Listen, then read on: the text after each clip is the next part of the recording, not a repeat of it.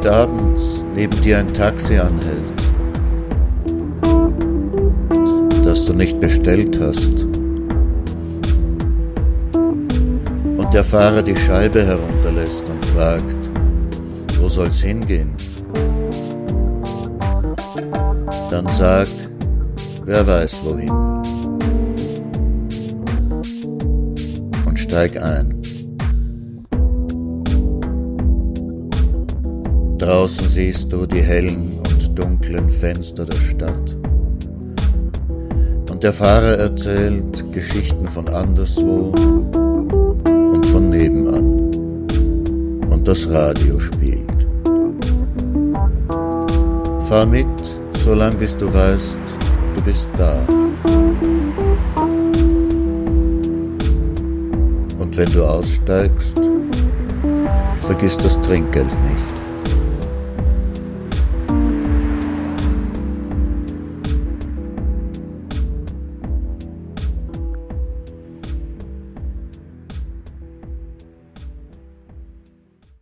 Dobry wieczór, Ige Celer, bonsoir, guten Abend bei Nachttaxi.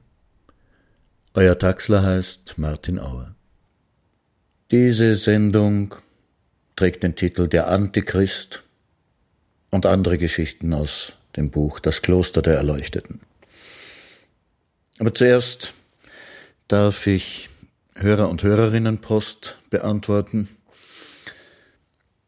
Daniela hat über das Feedback-Formular von o94.at eine E-Mail geschickt.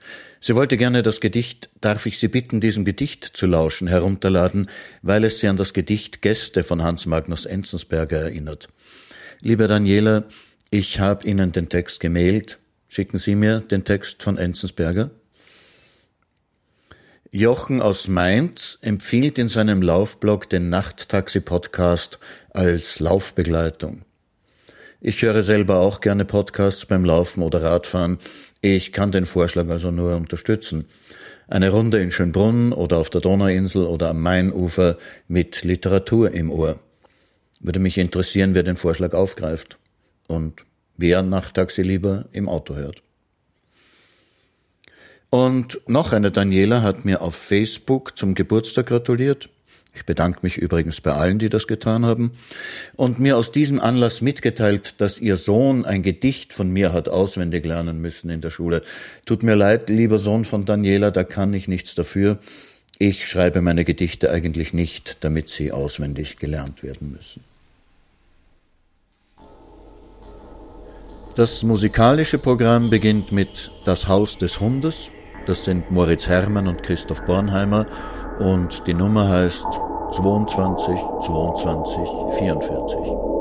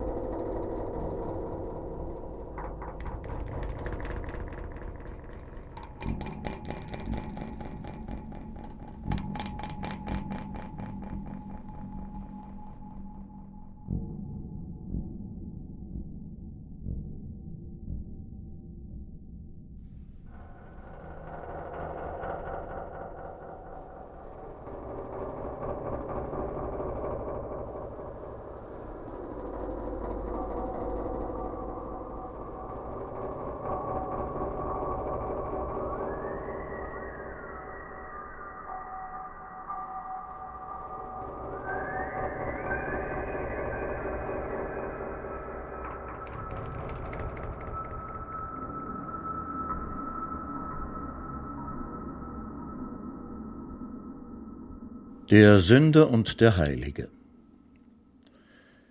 Im 23. Jahrhundert, in der ausklingenden Altzeit, lehrte in einem erleuchteten Kloster auf der Erde der Meister Deng Zöling, auch genannt der dreizehnte Buddha oder der Meister des Einsseins.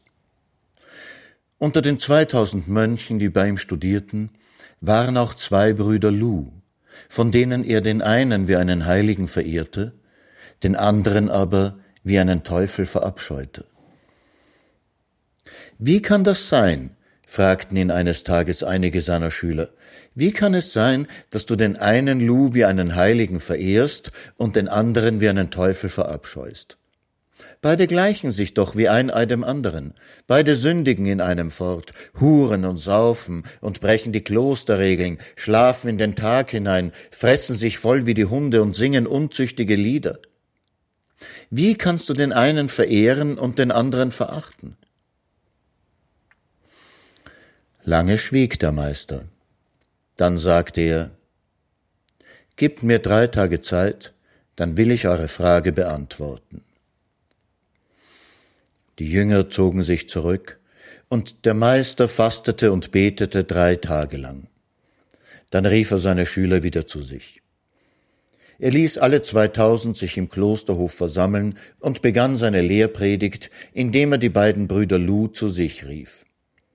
Lu dem Bösen versetzte er einige Stockschläge aber vor Lu dem Heiligen kniete er nieder, legte seinen Kopf vor ihm in den Staub, ergriff mit beiden Händen seinen Fuß und setzte sich diesen auf den Kopf. Dann erhob er sich wieder und sprach zu seinen Jüngern. Wahrlich, ihr habt mir eine ernsthafte Frage gestellt, und ich will sie euch ernsthaft beantworten. Wie kommt es, fragt ihr, dass ich den einen Lu wie einen Teufel verachte und den anderen Lu wie einen Heiligen verehre, wo sie doch beide huren und saufen und sündigen in einem fort. Doch seht sie euch an. Dieser hier sündigt, weil er das Böse will.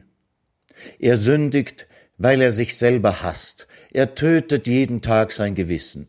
Er säuft den Wein, um sich zu erniedrigen. Er schwängert die Jungfrauen, um ihre Unschuld zu zerstören. Er singt schweinische Lieder, um unser Ohr zu kränken. Nun aber seht euch diesen an. Dieser hier weiß nichts von Sünde. Er säuft den Wein, wie ein Kind an der Mutterbrust saugt. Er schwängert die Jungfrauen, wie der Wind die Blüten bestäubt. Er singt die schweinischsten Lieder, wie eine Nachtigall ihre Weisen pfeift. Er ist völlig eins mit der Sünde, und darum ist sie bei ihm wie Reinheit und Unschuld. Ich hoffe, ihr versteht. Lange schwiegen die zweitausend Schüler im Klosterhof und meditierten über das Gesagte. Dann wagte es einer aufzustehen und vor den Meister zu treten. Und nach dreimaliger Verbeugung fragte er also Meister, wenn es möglich ist, dass der eine im Einssein ist, weil er mit der Sünde im Eins ist, so muss doch der andere, der nicht im Einssein ist, doch wiederum im Einssein mit diesem nicht im Einssein. So wäre er doch auf der nächsten Stufe ebenfalls im Einssein. Ist es so, Meister, oder irre ich? Gebt mir drei Tage Zeit, sprach der Meister, dann will ich euch antworten. Und wieder zogen sich die Schüler zurück, und wieder fastete und betete der Meister drei Tage lang. Dann rief er die Schüler zu sich und begann seine Lehrrede. Diesmal war seine Rede noch kürzer als sonst. Er sagte nur, im Einssein durch Einssein mit der Sünde ist gut. Im Einssein durch Einssein mit dem Nicht im Einssein ist schlecht. Lange schwiegen die Schüler und meditierten. Doch dann wagte sich einer vor, verneigte sich dreimal und fragte, Warum? Und der Meister sagte, Ich weiß es, denn ich fühle es. Der Schüler verneigte sich wieder dreimal und fragte, Aufgrund wessen fühlt ihr es? Da sagte der Meister, Ich fühle es. Der eine ist mir sympathisch, aber der andere ist mir unsympathisch. Da entstand ein langes Schweigen unter den Schülern. Lange saßen sie da im Klosterhof und meditierten über die Antwort des Meisters. Dann sagte der Schüler, der zuerst gesprochen hatte, Meister, so wären wir wieder am Anfang. Unsere Frage war doch, warum ist der eine dir sympathisch, der andere aber nicht? Da sagte der Meister wieder, Gebt's mir drei Tage Zeit, dann will ich eure Frage beantworten. Die Schüler zogen sich zurück, und wieder fastete und betete der Meister drei Tage lang. Dann rief er die Schüler zu sich. Ihr habt mir eine ernsthafte Frage gestellt, und ich will sie euch ernsthaft beantworten. Ihr wollt wissen, woher mir das Wissen kommt, dass das Sündigen des einen Lu heilig das des anderen verbrecherisch ist.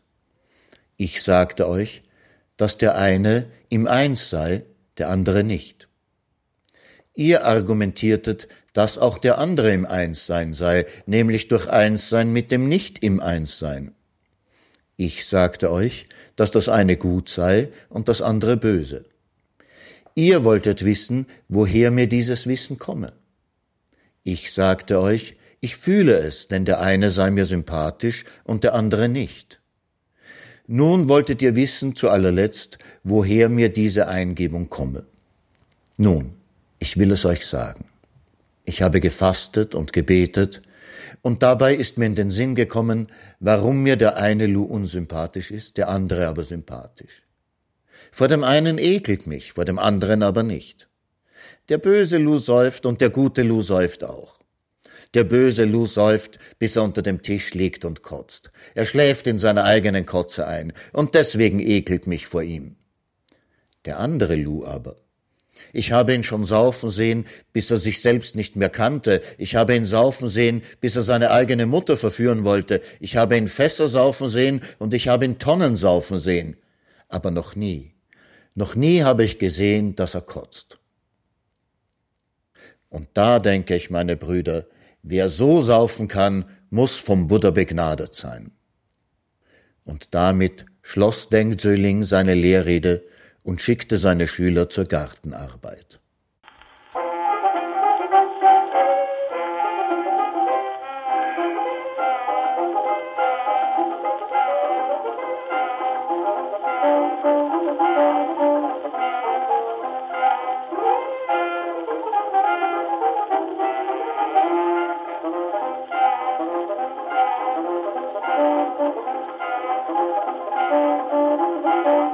Das ist Paul Biese und sein Novelty Orchestra und die Nummer heißt Bo La Bo.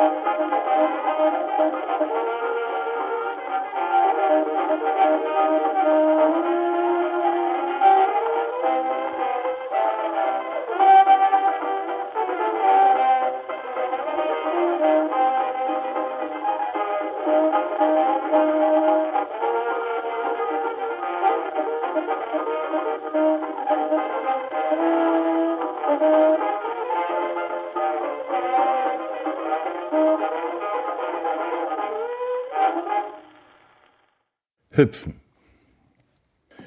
Hüpfen war angeblich die Lieblingsbeschäftigung des ersten Abtes. Er hüpfte von früh bis spät.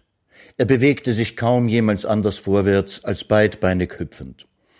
Er hoppelte wie ein Hase in einer langen Soutane durchs Kloster und durchs Leben. Und er unterwies seine Schüler im Hüpfen. In den ersten Jahrzehnten des Klosters wurde dort praktisch nur gesprungen und gehüpft. Der erste Abt hielt das Hüpfen für die grundlegende Meditationsübung. Hüpfe in die Höhe, sagte er, und konzentriere dich auf die Bewegung. Das ist die erste Übung. Fühle, wie du steigst, erst schnell, dann immer langsamer, dann bleibst in der Luft stehen, einen Moment lang nur, einen Augenblick, eine unendlich kurze Zeit, und dann fällst du wieder.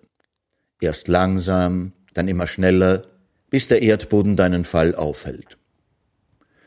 Und nun konzentriere dich auf den Punkt des Stillstands, auf den Augenblick der Schwerelosigkeit. Dieser Augenblick hat keine Ausdehnung in der Zeit, er ist unendlich kurz. Ebenso wie der Punkt des Stillstands auf den Schwerpunkt deines Körpers bezogen keine Ausdehnung im Raum hat, unendlich klein ist. Von den unendlich vielen Punkten, die du auf deiner Reise durch den Raum durchquerst, ist dieser Punkt einzigartig.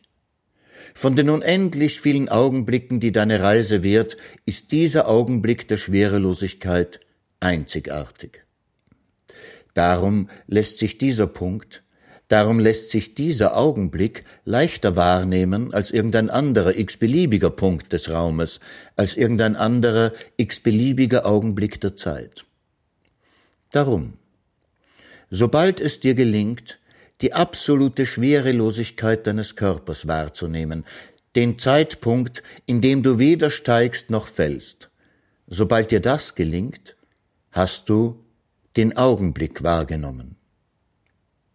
Den Augenblick aber wahrzunehmen, den einzelnen, isolierten, unendlich kurzen Augenblick, ist die erste Stufe zum Wahrnehmen der Ewigkeit.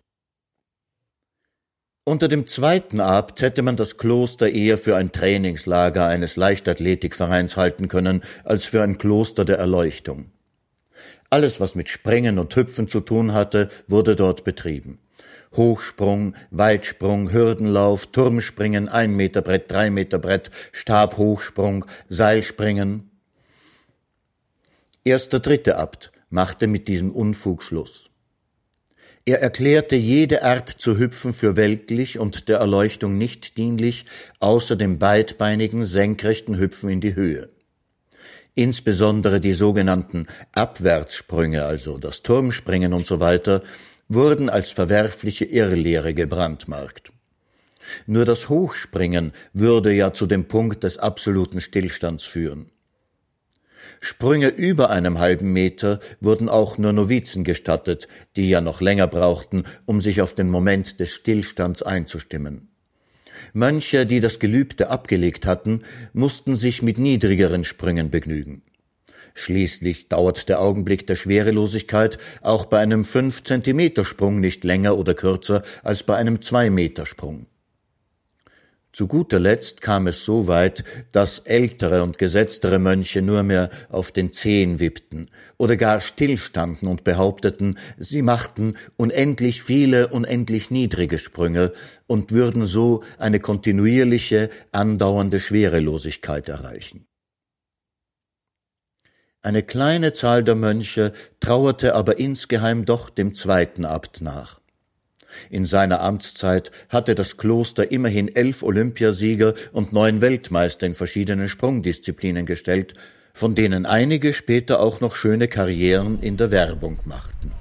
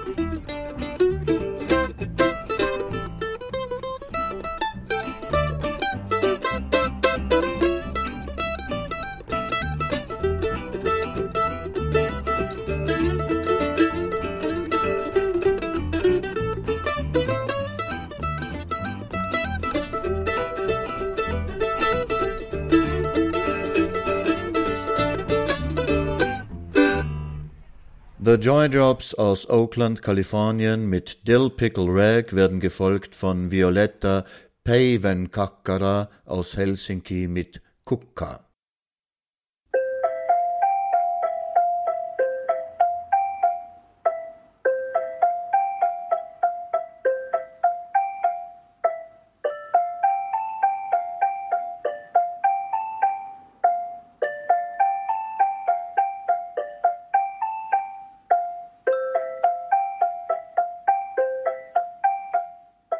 Um seinen Schülern einmal eine leichtere Aufgabe zu stellen, dichtete der fünfzehnte Abt folgende Verse.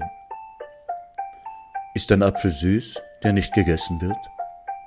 Ist ein Weg lang, der nicht durchmessen wird? Ist eine Arbeit schwer, die nicht gemacht wird?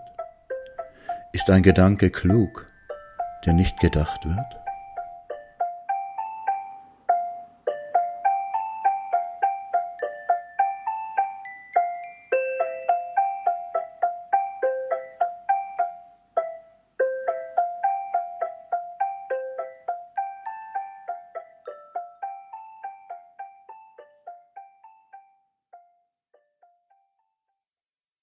Rat für Liebende Zu Bhindhu, dem dreizehnten Meister des Klosters der Erleuchteten, kam eines Tages ein Schüler mit der Eröffnung, er wolle das Kloster verlassen, denn er habe sich verliebt und wolle nun lieber den irdischen Pfad der Erlösung beschreiten.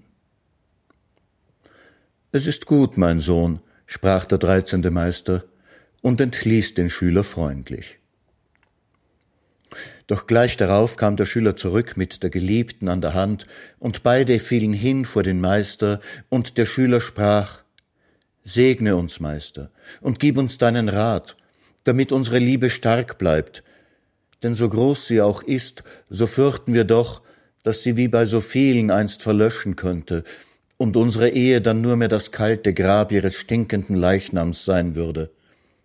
Was müssen wir tun, wie viel dürfen wir voneinander verlangen?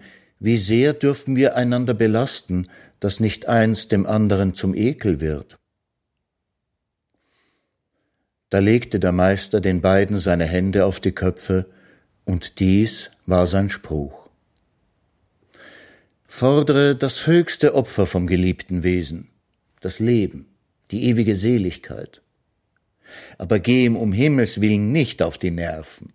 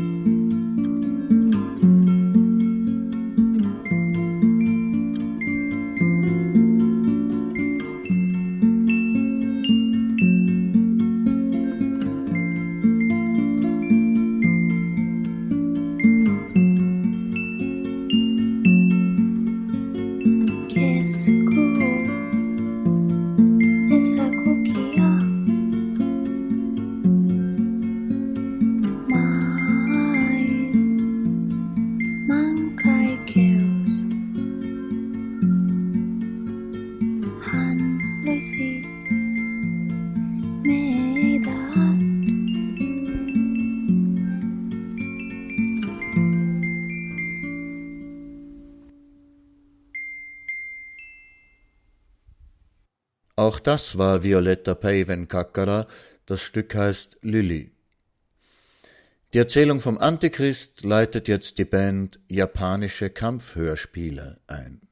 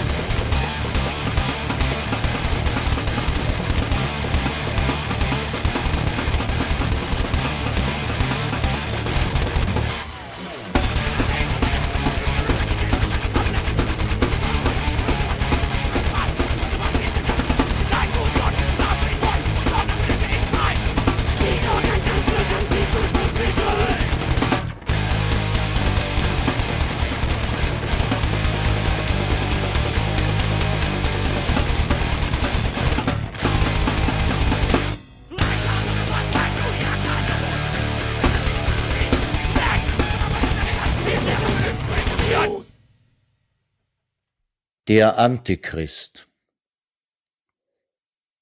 Der Antichrist, so flüsterten es einander einst zahnlose Prälaten in den düstern Gewölben des Vatikans ins Ohr, der Antichrist wird sich ankündigen in Gestalt eines Weibes. Ihr Name aber wird sein Carlotta Siebeneichen. Und sie wird kommen über die sieben Meere und durch sieben Wüsten, um Schande und Verdammnis zu bringen. Sechs Getreue sind es, die ihr folgen. Gulla mit dem Feuerhaar, Wanda die Wahnsinnige, Brunhilde mit der breiten Brust, die schlaue Sibylle, Schön Elfchen und Gloria das Glatzenweib. Eines Tages kommen die sieben zusammen im Eis des Nordpols. Von dort aus nehmen sie ihre wilde Fahrt, die sie einmal rund um die Welt und bis vor die Tore des Vatikans bringt.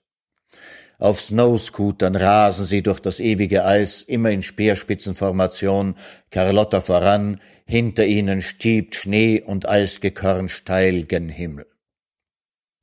Wenn sie den Rand des Eises erreichen, steigen sie um auf Waterbikes und schießen über die Wasser des Nordmeers, gewaltige Gischtfontänen hinter sich lassend. Am Ufer des Meeres erwarten sie sieben donnernde Motorräder, auf denen sie ihrem Ziel nun entgegenreiten. Unaufhaltsam jagen sie durch das Land, vor ihnen öffnen sich Grenzschranken, wie erstarrt liegen die Städte, durch die sie rasen, die Dörfer an ihrem Weg sind entvölkert. Nur ein verstörtes Huhn flattert manchmal in wilder Flucht vor ihnen auf und zerstiebt in einer Wolke von Federn und Blut.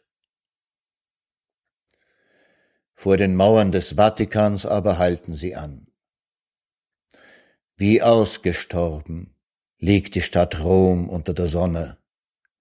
Aber die Menschen hocken hinter den Fenstern und lugen durch Perlenschnüre und Jalousien, durch Spitzenvorhänge und Rollbalken und halten den Atem an. Hinter den Mauern aber herrscht erregtes Treiben. In allen Kirchen und Kapellen werden Bittgottesdienste abgehalten, in den Gängen und Gässchen laufen aufgeschreckte Pfäfflein durcheinander, Grimmige Schweizer Gardisten bewachen die Tore und über der Vatikanstadt kreisen Spezialhubschrauber der Feuerwehr, die sonst zur Bekämpfung von Waldbränden eingesetzt werden. Statt gewöhnlicher Wasserbomben haben sie Weihwasser an Bord. Der Papst aber liegt in der hermetisch abgeriegelten Peterskirche auf den Knien, ins Gebet versunken, klein und zerbrechlich, unter der riesigen Kuppel. Carlotta und ihre Getreuen steigen von ihren Maschinen, nehmen ihre schwarzen Helme mit den silbernen Visieren ab und schütteln ihre Mähnen. Alle außer Gloria. Dann gibt Carlotta mit ihrem schwarz behandschuhten Finger ein Zeichen, und Brunhilde die breitbrüstige brüllt, Gebt uns den Papst heraus! Wir wollen den Papst. Niemals, tönt der Chor der Schweizer Gardisten wie aus einem Munde. Gut, brandet Brunhildes brummiger Bass auf, dann holen wir ihn. Langsam und unbeschreiblich cool ziehen die sieben ihre Lederkombinationen aus, unter denen sie getigerte Jeans und schwarze T-Shirts tragen. Wieder gibt Carlotta ein Zeichen, und Gullas Feuerhaar beginnt Funken zu sprühen und setzt das Tor zum Vatikan in Brand. Wanda die Wahnsinnige singt ein polnisches Liebeslied, das den Schweizer Gardisten das Blut in den Adern gefrieren lässt, und die schlaue Sibylle zielt mit einem Präzisionsbolzengewehr durch sieben Fenster hindurch genau auf den Knopf in der Schaltzentrale, der alle elektronischen Türsperren außer Betrieb setzt. Im selben Moment, in dem sie abdrückt und das Tor zum Vatikan krachend birst, werfen die Hubschrauber ihre Weihwasserbomben ab. Doch die sieben von langer Fahrt erhitzten Mädchen bedanken sich nur grinsend und mit ausgestrecktem Mittelfinger für die Erfrischung.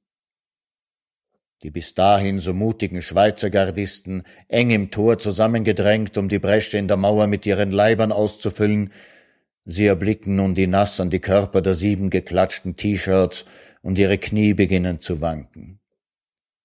Schön Elfchen zeigt ihnen ihre perlweißen Zähnchen in einem anmutigen Lächeln und lässt ein wenig die zarten Hüften kreisen.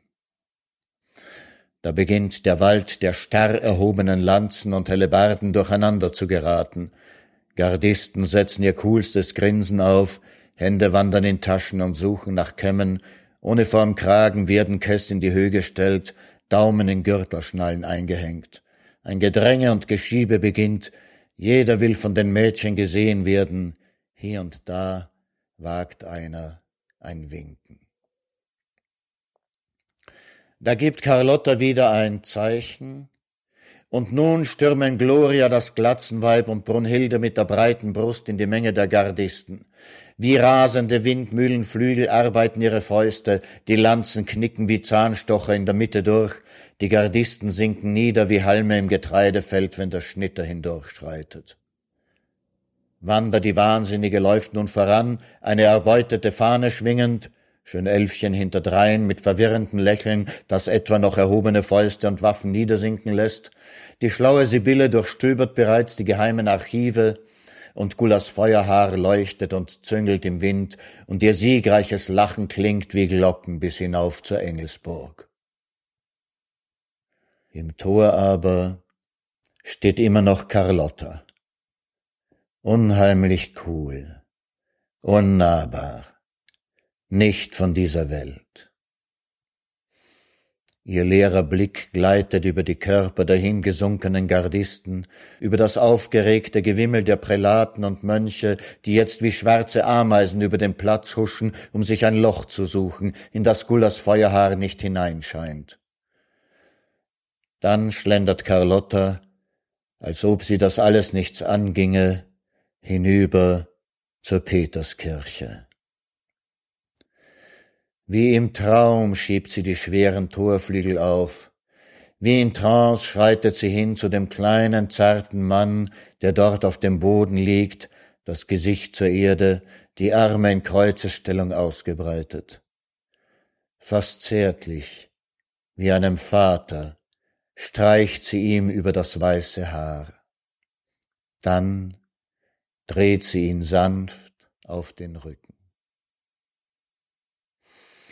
Ach, wer kann die Szene beschreiben, die sich im nächsten Moment den leise herbeigehuschten Mönchlein darbietet, die durch die Türen lugen, sich in den Seitenkapellen zusammendrücken, von den Galerien herunterspähen?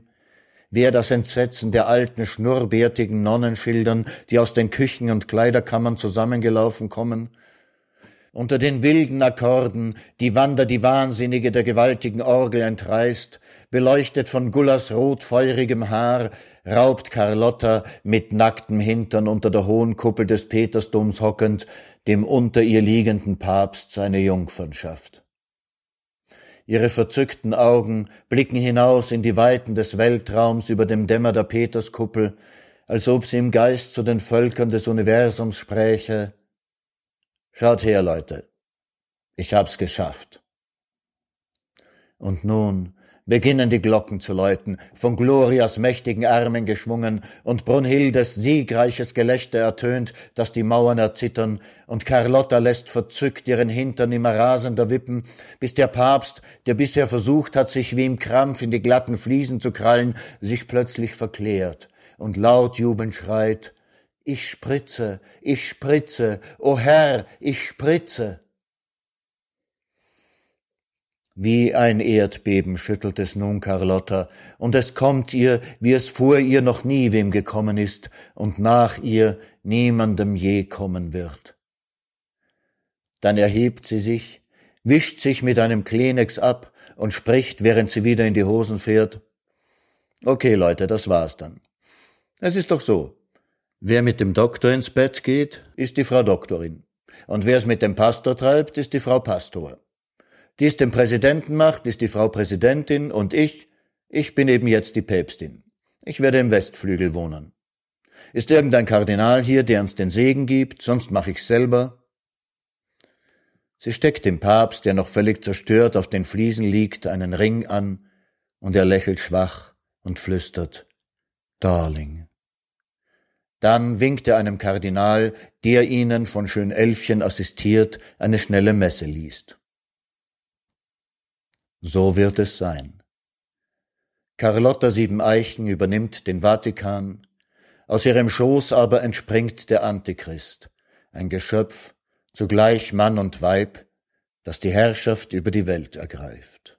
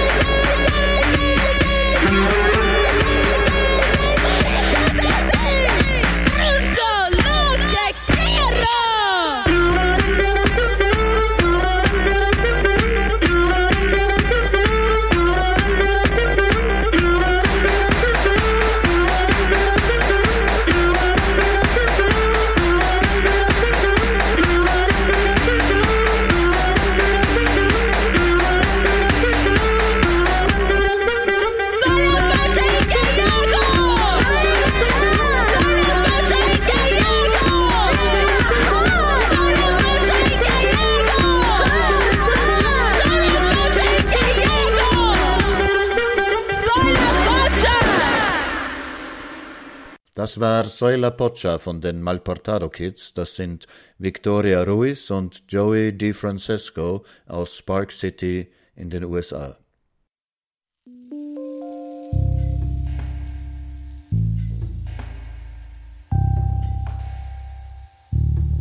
Den 132. Abt konnte keiner verstehen. Aus der Überzeugung heraus, dass es weder Dinge noch Eigenschaften gebe, sondern nur Vorgänge, verbannte er alle Substantiva und Adjektiva aus seiner Sprache. Darum, weil Drehen, Leuchten, Bewegen, Strahlen, Tanzen, zeigen bedeutend Drehen, anderswo Lachen übend, war noch eine seiner zugänglichsten Aussagen. Er wurde sehr alt und war über 50 Jahre lang Abt, hoch verehrt von seinen Schülern. Trotz der Verehrung, die ausnahmslos alle für ihn empfanden, verfielen unter seiner Regentschaft die Sitten im Kloster zusehends und die Lehre erlitt viele Entstellungen und Verdrehungen. Drei seiner Schüler erlangten die Erleuchtung, doch der Rest verstand einfach nicht, was der Abt wollte oder meinte, und man tat, was einem passte oder gerade einfiel. Einige sind freilich der Ansicht, gerade dies sei die Blütezeit des Klosters gewesen.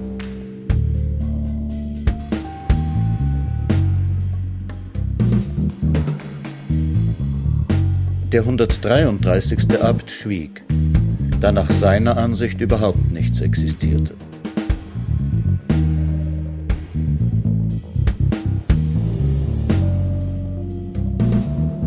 Der 134. Abt stellte die Ordnung im Kloster wieder her, indem er auf den Entwicklungsstand der Schüler Rücksicht nahm.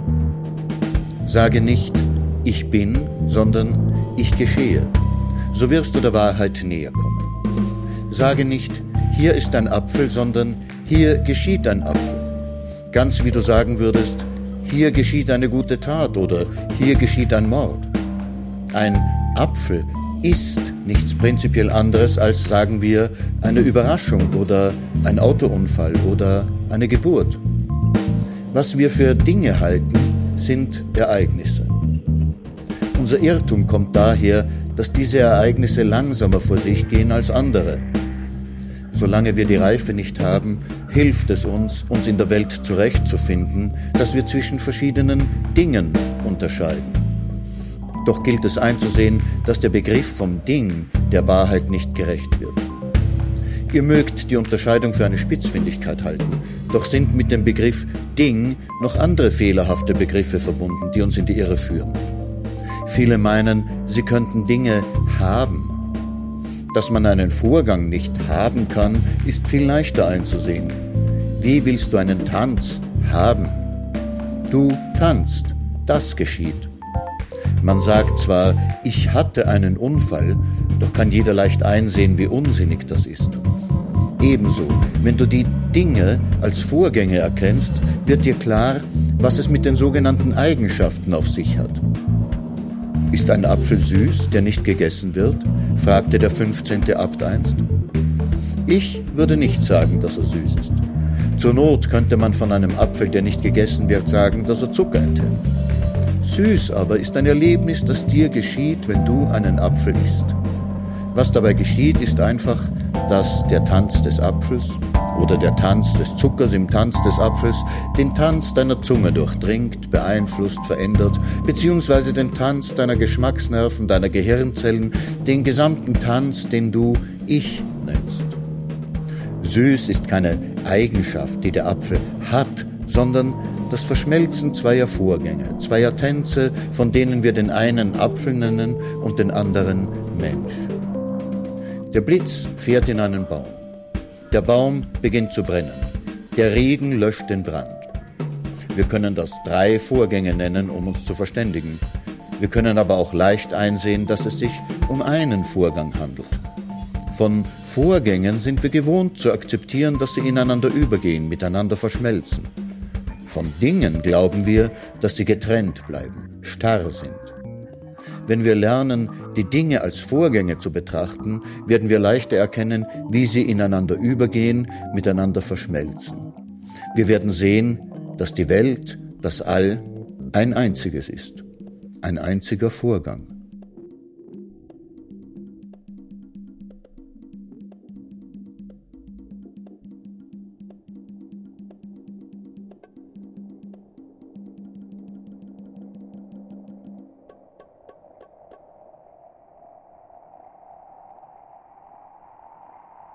Li Guo sagte, die Ansicht des 133. Abtes, nämlich dass nichts existiert, kann ich nicht ganz teilen.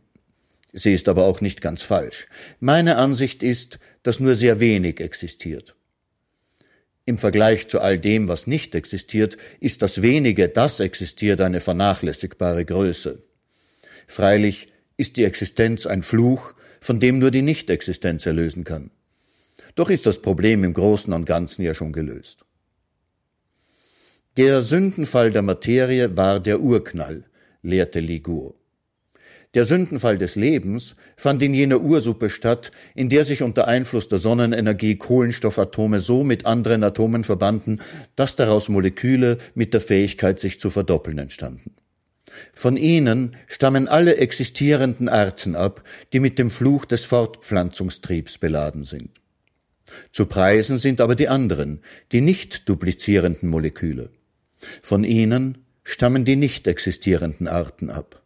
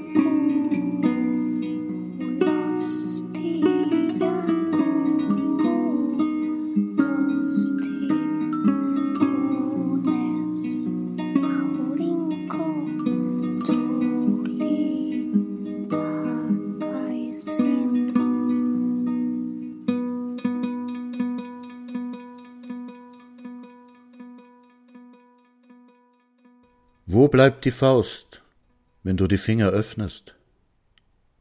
Wo bleibt der Tanz, wenn spät die Tänzer heimgehen? Wo bleibt die Welle, wenn sie sich am Strand gebrochen hat? Das Wasser ist noch da, die Tänzer sind noch da, die Finger sind noch da. Ist es dieselbe Welle, die ständig wiederkehrt? Ist es derselbe Tanz, der neu getanzt wird?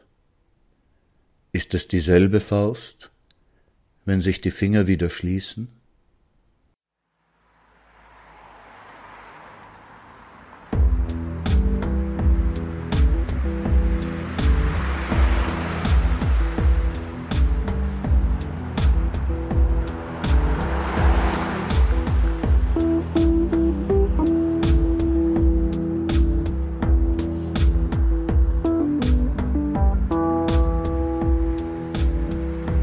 War Nachttaxi. Mit Texten von Martin Auer aus dem Buch Das Kloster der Erleuchteten, das als E-Book erhältlich ist, und mit Musik von Das Haus des Hundes, Paul Biese and his Novelty Orchestra, The Joy Drops, Violetta Peiven Kakara, japanische Kampfhörspiele, Malportado Kids. Die vorletzte Nummer war Mark Twain in Japan von In aus den USA. Und die letzte Nummer war noch einmal von Violetta Kakara und hieß Neilika. Also dann, gute Nacht, Ige Celer, Dobranoc, bonne soirée.